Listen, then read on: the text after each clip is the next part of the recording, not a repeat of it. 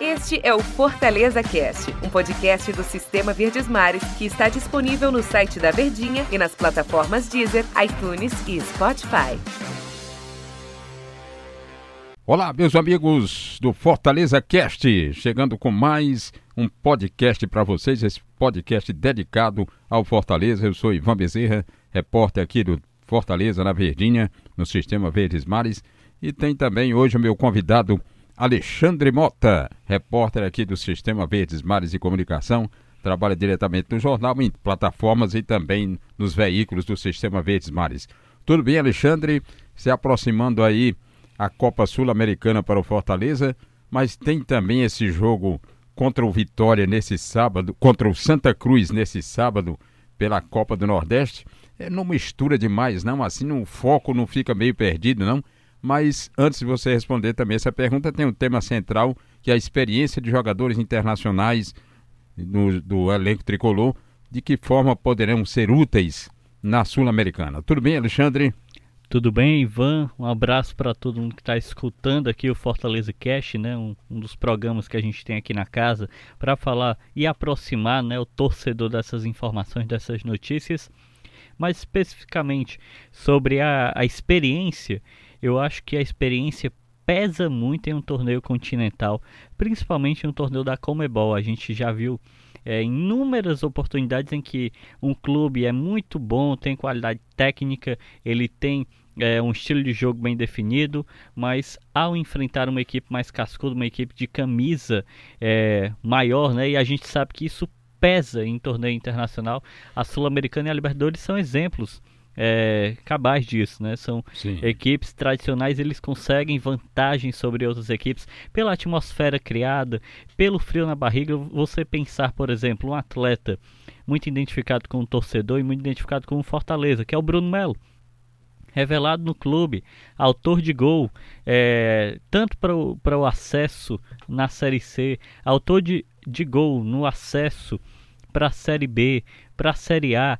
Então a gente tem aí um, um, atleta que é muito identificado, mas que ele nunca participou de uma competição dessa. Isso vai causar um certo impacto, porque eles vão viajar de voo fretado, é hum. toda uma atmosfera, né, junto do torcedor. Só se fala disso, torcedor do Fortaleza até brinca em espanhol, né, nas redes sociais. Eu hablo espanhol, né? Existe toda essa essa brincadeira. Então é algo que requer essa experiência. O que é que é interessante pensar? Que o mais experiente que você poderia ter em um grupo seria o seu líder, né, o seu comandante. E o Rogério Senna é tudo isso. É um ex-goleiro que há pouco tempo foi é, goleiro, que venceu a Sul-Americana em 2012.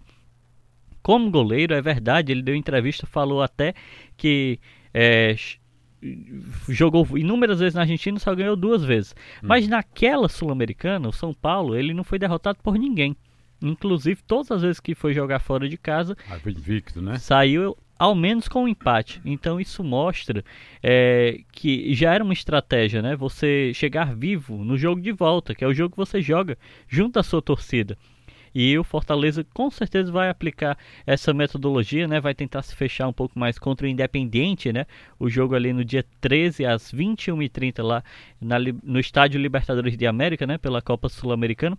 E aí tem essa experiência do seu treinador, que pode tranquilizá-los, que pode acalmar né, os atletas, que pode passar mais instrução porque nós sabemos que é uma série de coisas né, que permeiam uma partida como essa.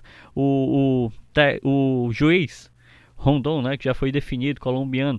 Gilmar Rondon. É, árbitro, né, que passou ali por várias finais, mas também se envolveu em várias polêmicas, inclusive é, o próprio Independente e Flamengo, né, ele causou ali polêmica, alvoroço ali no time brasileiro. A gente sabe que em termos federativos, o Brasil ele não está muito bem com relação aos demais, né? É, a gente não tem um presidente da Comebol brasileiro, a gente não tem a CBF com tanta representatividade, Sim. É, porque nós tivemos presidentes de federação envolvidos em uma série de escândalos. Isso precisa ser mencionado quando se fala de um jogo maior, um jogo desse peso. Quem tem mais força? É, em termos de clube, O Independente ou o Fortaleza? O Independente é o maior campeão das Américas, campeão da Libertadores. O Fortaleza está vindo para prim... para sua primeira participação. Debutando, né? É, debutando ali em uma competição internacional que nem é em si a Libertadores, né? A Copa Sul-Americana. Ou seja, é essa é uma competição importantíssima, visibilidade, todo sentido, Fortaleza tem que extrair tudo isso. Mas ainda é ali a segunda competição maior do continente, né? Ainda existe uma Libertadores na frente. Mas em si, quem tem experiência e pode contribuir com isso, nós temos o Oswaldo, um... Oswaldo, né, foi campeão em 2012, né? Ao lado do Rogério, Rogério Senna. Né? Exatamente, é um atacante que tem se mostrado decisivo. Quando o Oswaldo brilha e o Oswaldo tem uma qualidade técnica acima da média, o Fortaleza consegue gols, consegue assistência, consegue vencer os seus adversários. Precisa muito desse jogador e parece que quando ele foi ficando mais velho, ele ficou, foi ficando ainda mais decisivo, né, Ivan? Ele ah, não é. era um atleta que era tanto goleador, ele era mais velocista, é, é de verdade. ligar o contra-ataque, mas agora não. Ele já assumiu uma maturidade para se gastar menos, né, fisicamente, se poupar ali em campo e ser decisivo, fazer gols, né, ser definidor, goleador. Então, o Oswaldo é um desses atletas. A gente tem o Felipe Alves, né, que jogou Sim, no Atlético Paranaense. Atlético Paranaense Muita gente brinca, né? Ah, o Felipe Alves era o reserva. O Felipe Alves não era o reserva do Atlético Paranaense. Ele já foi titular do Atlético Paranaense. Hum. Ele perdeu a sua posição ali para o Santos, né? Mas antes era o Everton, goleiro que é atual goleiro do Palmeiras. Então o Felipe Alves já foi é, titular do Atlético Paranaense. O Atlético Paranaense que teve um título da competição e ele é um jogador importante no sistema de jogo, um jogador muito frio que vai e frio no sentido de é, não ser impactado pela pressão. E eu acho que isso vai pesar de forma positiva. Ter um jogador com esse estilo, né, esse temperamento. É uma partida em que o estádio, com certeza, o Libertadores de América, né, vai vai vai estar tá um inferno ali. Eles gostam dessa expressão, né, o inferno de torcedores, os rojos, né, todos vestidos de vermelho. E aí é preciso ter alguém que você tenha confiança. E, e, o Felipe Alves transmite isso. Aí a gente tem outros atletas, né? O Marcelo Boeck, muita gente não lembra, mas o Marcelo Boeck foi goleiro do Internacional acumulou, campeão, né? acumulou inúmeros títulos, né? Pelo Internacional, até da Libertadores ele foi campeão.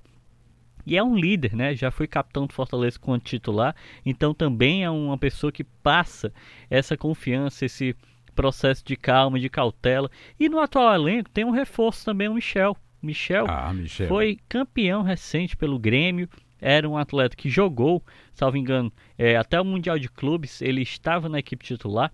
Então é um atleta que tem essa experiência há pouco tempo, experiência de alto nível de futebol. É uma contratação que chega com esse status, ainda não é titular do Fortaleza, tem característica um pouco diferente ali do Juninho, do Felipe, mas como foi um pedido do Rogério Senna, a gente espera que ele vá jogar. E o outro companheiro, né, recém-chegado é o David. David. O David, jogador do Cruzeiro, o Cruzeiro foi rebaixado para a Série B e caiu em colapso é, financeiro, fiscal, administrativo mas o David, ele era um atleta que jogou a Libertadores. Ele é um atleta que é considerado é, que, que, é, que, apresenta um, um perfil né, de qualidade técnica acima da média. Fortaleza fez a aquisição por 5 milhões de reais, a contratação mais cara da história do futebol cearense, não à toa, porque acredita que ele vai recuperar o seu bom futebol sob o comando do Rogério Senna, porque acha que no futuro ele pode até ser negociado, né, quem sabe, recuperar uma parte desse dinheiro, né? Então, são atletas ali que têm essa bagagem. E aí, no meio de tudo isso, tem um atleta que é interessante sempre ser lembrado pela sua experiência, pelo seu faro de gol, que eu considero o Wellington Paulista. Ah, perfeito. O Wellington Paulista passou por inúmeras equipes do futebol brasileiro, por onde foi, é, é sempre foi artilheiro, e tem um, um senso de colocação. Você vê o Wellington Paulista em campo, ele sempre é o primeiro que chega no árbitro. E isso não é aquele, ah, ele apita o jogo, não, mas ele faz uma pressão. Ele defende o dele. Ele, e, e, isso é muito importante você ter esse atleta no elenco, né? Não é um atleta pilhado, porque não é assim. Ele é um atleta que tem consciência, ele é um atleta experiente, mas ele pode chegar ali, né, em um momento ali é, de indefinição da arbitragem, pode chegar e, e se posicionar, conversar, né? Com, com a arbitragem, defender o Fortaleza, sinalizar uma posição é, diferente do que está sendo ali, do que está acontecendo. Então todas essas peças são importantes, porque o time do outro lado é um time cascudo. Independente tem o Campanha, o goleiro do Uruguai, tem o artilheiro do campeonato argentino, tem uma série de outros jogadores que passaram pela seleção, né? É, jogadores que têm experiência no Boca, que têm experiência na, no River, então eles vão saber exportar. E é interessante porque vai ser um jogo assim de um, uma equipe que não tem tanta tradição nesse cenário, então Independente também pode até relaxar um pouco nesse aspecto. É, ó, a gente está enfrentando demais, né? uma equipe que a gente não conhece, é do Brasil, mas o Atlético Mineiro foi jogar lá na Argentina e levou três, três, né? três gols do União. Então precisa ter essa cautela e entrar em, em campo o tempo todo ligado, né? E é por isso que a experiência é importante para transmitir para esses outros atletas. Rogério Senna está inclusive levando cinco jogadores da base. Tamanho, o, é, é para você ter dimensão do tamanho do elenco do Fortaleza. Pequeno, Ele não né? tem nem 30 jogadores. Então é, é, pouco, né? Precisar levar cinco jogadores da base que vão ter experiência de viajar, que vão ter experiência de é, participar daquela análise do pré-jogo, né, de como joga o time na Argentina, são linhas altas, como é o estádio, como é a atmosfera. Em si, para o currículo é excelente. Mas, Agora, sim, mas mostra, mas só finalizando, mostra, né, como ainda há brechas ali para compor um elenco mais é, robusto, né? O Fortaleza ainda tem um elenco curto, né, pequeno. E aí a gente acaba não tendo essas peças de reposição suficiente. Eu acho que, que pelo menos é os cinco, cinco da base, que são Wendel, atacante de lado, Coutinho, 21 anos, centralizado, Wendel tem 19, Kennedy de 20 anos, que é o goleiro, Miguel, que é lateral de 18, Geilson, 18 anos, que é volante. Eu acho que talvez nem todos eles sigam viagem, né? Porque eles foram inscritos, mas devem viajar 23, talvez, né? E um ou outro vai precisar ir, porque são quatro goleiros, né?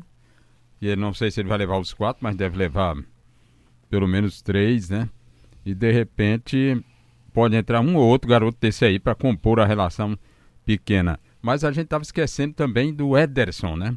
Talvez não viaje machucado, mas tem uma experiência internacional, né? Competições internacionais. É, e, e é bom lembrar do Ederson porque não é só competição internacional, assim. Ele teve uma carreira de destaque fora do país, mas ele foi jogador do Atlético Paranaense e foi artilheiro do, do campeonato na época, né? Na, do campeonato brasileiro, na época em que ele jogou no Atlético Paranaense. 2013, né? Em, em si, o Ederson ele não chegou a jogar a Sul-Americano, mas ele estava naquela equipe e ele participou né, das atividades, dos treinos, como um atleta que era reserva, né? Mas isso mostra sua força, né? Também de fazer essa participação, de colaborar. Então é bacana a gente também lembrar disso, né? O Ederson é um, um jogador interessante. E a questão, Alexandre, é, o jogador não tira o pé não na competição no Campeonato Nordeste para pensar em Sul-Americana. O torcedor também não fica voltado só para Sul-Americana e não compra o ingresso da Copa do Nordeste. Isso não baralha demais, embaralha a cabeça do torcedor e do atleta, não? Se bem Sim. que a gente tem que se acostumar com várias competições, né? É, não, com certeza. É, isso acontece muito, Ivan, porque a gente ainda não está acostumado, né? É, né? Você não tem um calendário tão, tão cheio. É só você lembrar do torcedor do Fortaleza. O que, é que ele disputava, né? Um dia que o torcedor do Fortaleza assistiu o Fortaleza, ele via o Campeonato Cearense, depois tinha uma pausa imensa, assistia a Série C, o clube nem sempre Maria. chegava no mata-mata. E aí foram oito anos desse calvário ali, né? Dessa situação é, que era uma situação complicada em que o time, vez ou outra, participava da, da Copa do Nordeste, não conseguia é, chegar ali ter um bom resultado, você tinha uma competição diferenciada, né? Com menos partidas, com partidas de mata-mata, e aí você acaba deixando seu ano muito espaçado. E essa realidade não é mais a realidade de Fortaleza. Fortaleza hoje ele tem um calendário completo de jogos desde o início do ano, em que você já começa a cogitar. Preciso de um time A, preciso de um time B. Posso jogar com o time sub-23, posso jogar com meninos da base. Como os grandes clubes do país estão fazendo.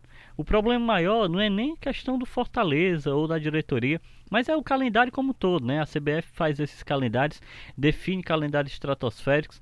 O Brasil, certamente, de longe, é o país em que os clubes mais jogam, os jogadores mais entram em campo, porque são competições por cima de competições, muito por conta do campeonato estadual, que muitos cantos os times já nem disputam mais, o Atlético Paranaense e o Bahia jogam com sub-23, aqui a gente joga com o time principal, porque é um campeonato importante ali para o time, para a diretoria, para todo mundo. Então eu acho que faz parte, é um momento ali que o jogador e o jogador mesmo que chega, como esse Michel, um jogador que tem uma experiência, uma bagagem né, no futebol nacional, como o próprio Elton Paulista, o próprio Oswaldo, que foi de São Paulo, foi para a seleção brasileira, ele não tem nenhum problema. Ele está habituado, ele sabe. O torcedor é que tem que entender que todas as competições são importantes, mas existem alguns momentos de você fazer uma cobrança ou não. Por exemplo, o torcedor do Fortaleza cobrou o clube antes do primeiro jogo antes do primeiro jogo, as críticas eram imensas. Antes mesmo dele fazer o primeiro gol, já se criticava a diretoria porque não contratou ninguém, porque ia priorizar a competição X e não a outra, porque o time não estava pronto para o Independente, na Sul-Americana. Só que tem que lembrar que isso é pequeno.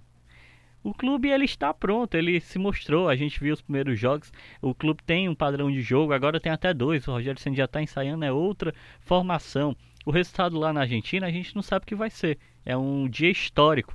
Mas faz parte, faz parte você priorizar uma competição e não outra. E sempre tem que lembrar o seguinte: tudo isso não tem importância se no final do ano o clube for rebaixado. Então qual é a prioridade? Se manter na Série A. E eu acho que isso a diretoria do Fortaleza entende muito bem. A prioridade é ficar na Série A do Campeonato Brasileiro, porque Série A do Campeonato Brasileiro significa receita, mais torcida, investimento.